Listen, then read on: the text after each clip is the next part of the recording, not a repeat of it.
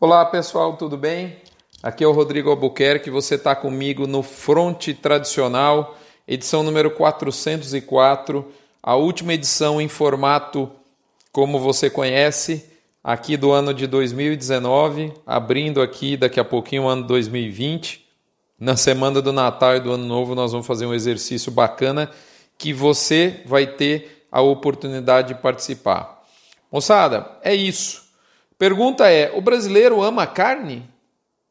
Eu abro o fronte com essa provocação a você, lembrando a você, nunca é demais, você já sabe, mas não custa lembrar.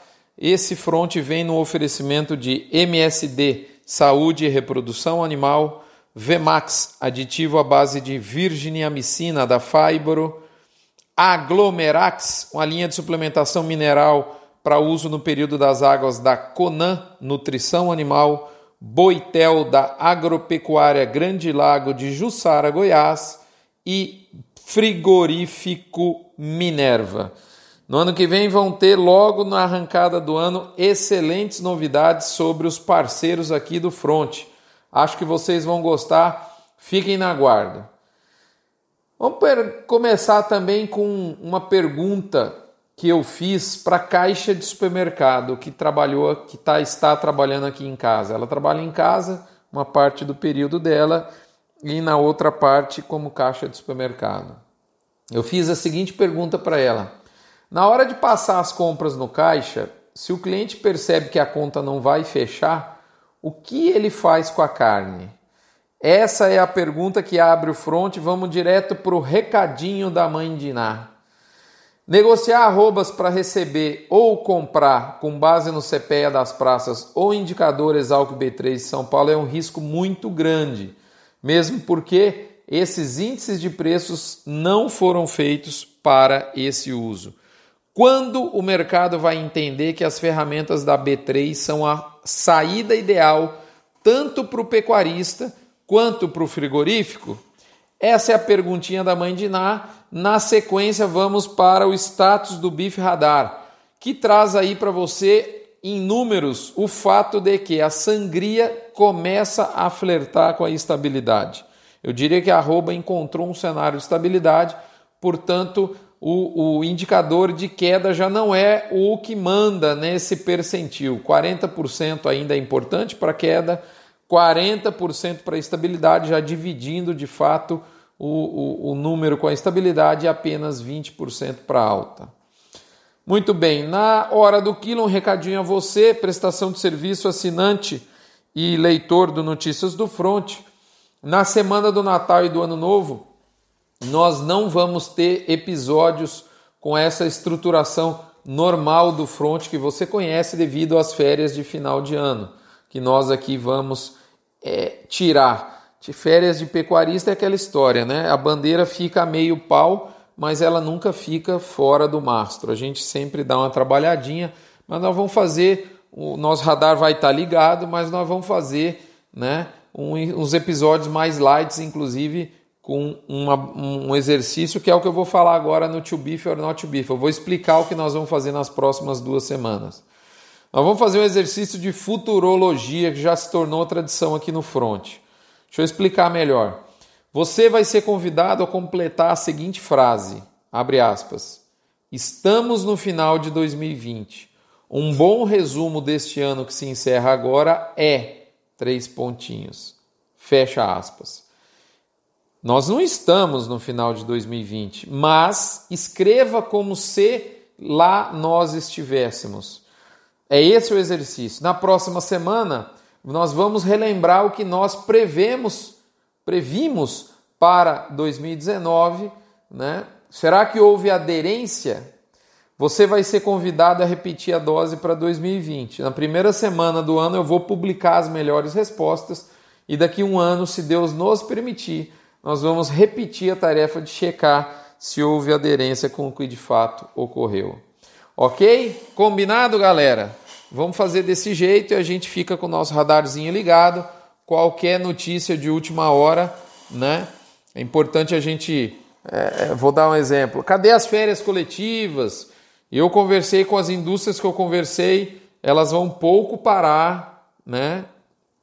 É, parar de, de fato nos dias de festa, realmente, mas olha lá que a vontade de produzir carne não é algo que eu vejo diminuído por parte da indústria nesse momento, né?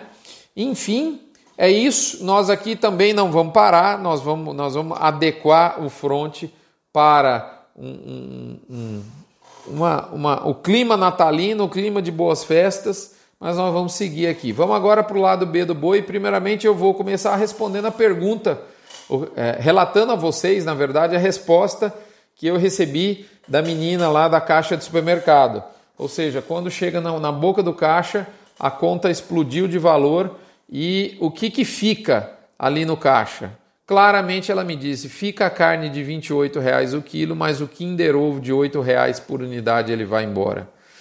Para se você não escutou o podcast que eu fiz com essa caixa, a Cláudia, eu coloco lá no blog o, o link para acesso, está muito bacana. E além desse podcast, o pano de fundo para esse episódio, para essas reflexões que eu vou compartilhar de agora em diante com você, foi a minha perambulação no mercado de carnes de Goiânia e interior do estado. Também colaboraram amigos que estão na Argentina e na Flórida que me mandaram preços do varejo desses países. O título do front é provocativo, né? O brasileiro ama carne? Se a gente for pensar que nós consumimos no nosso passado recente aí algo entre variou entre 26 e 38 quilos por habitante ano, referente à carne bovina, que o mundo come 10 quilos, né? A resposta para a pergunta é sim. inclusive, lembro do Francisco Vila me dizendo que o brasileiro come carne irresponsavelmente, pensando no alto nível de consumo comparado ao nível da nossa economia.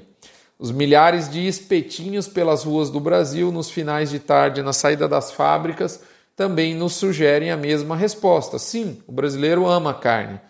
Talvez por isso mesmo a gritaria coletiva quanto ao preço do produto mais em ascensão, que impactou a inflação.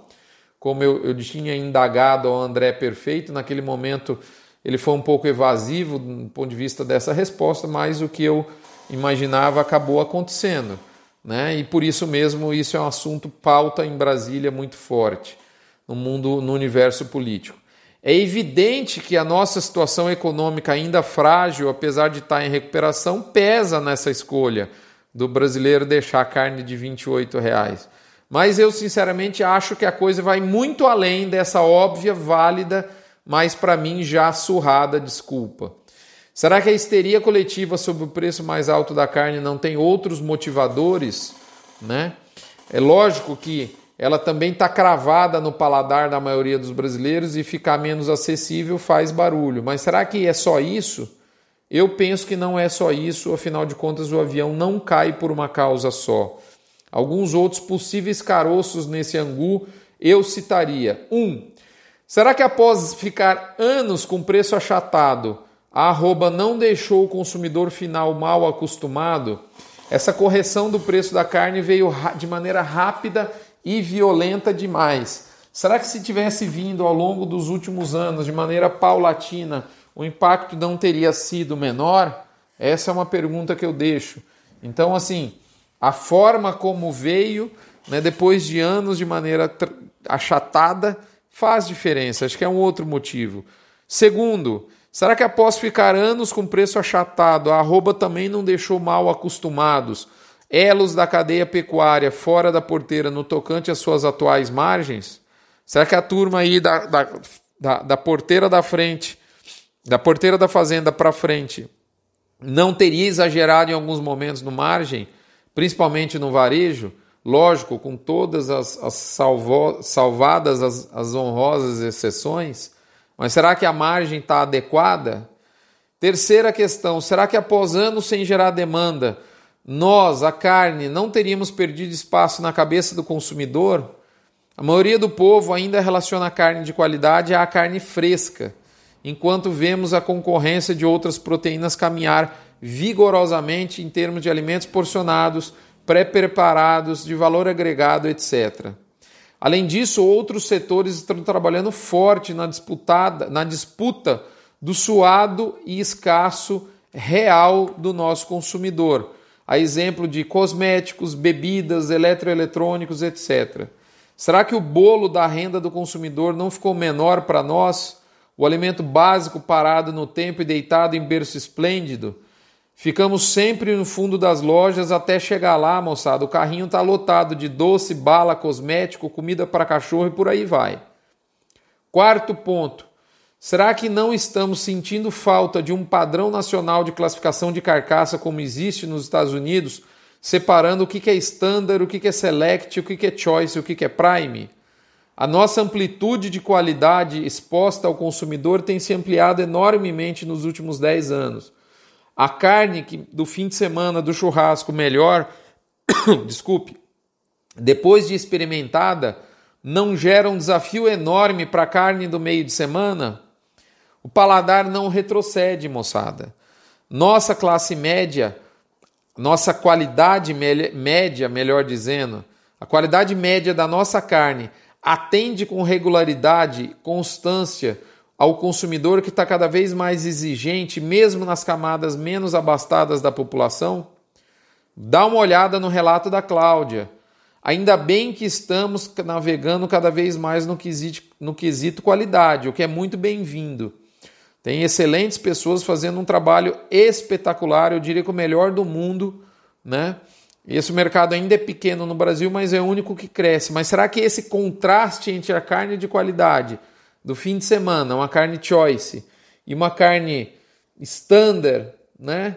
É, será que select talvez? Será que não, deixa a coisa meio engasopada? Isso não afeta consumo? Né?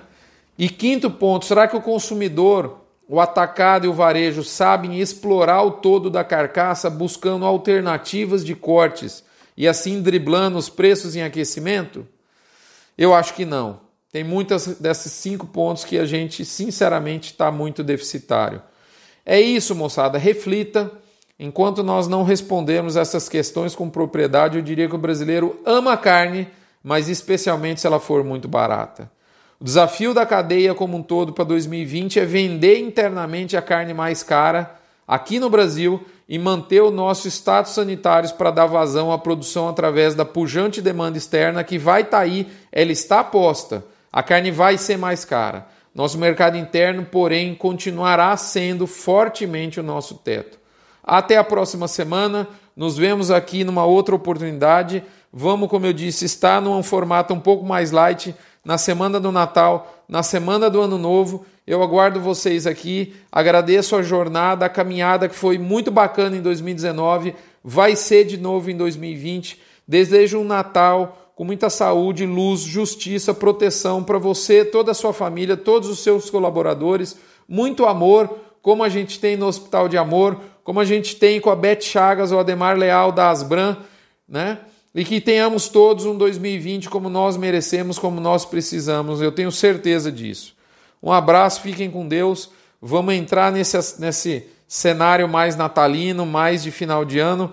Vamos estar aqui mais light no front, ao seu lado, com o nosso radarzinho ligado. Qualquer coisa fora da baliza, nós vamos estar aqui para te alertar. Um abraço, fiquem com Deus. Até o comecinho do ano, provavelmente na, na semana do dia 6, vai ser o primeiro front do, do, de janeiro, tá certo? Aí na, no encerramento da semana do dia 6 de janeiro, o primeiro front do ano vai ao ar. Nós vamos estar um pouquinho mais light nas próximas duas semanas do Natal e do Ano Novo. Fiquem com Deus, até a próxima. Até lá, curtam, aproveitem a família.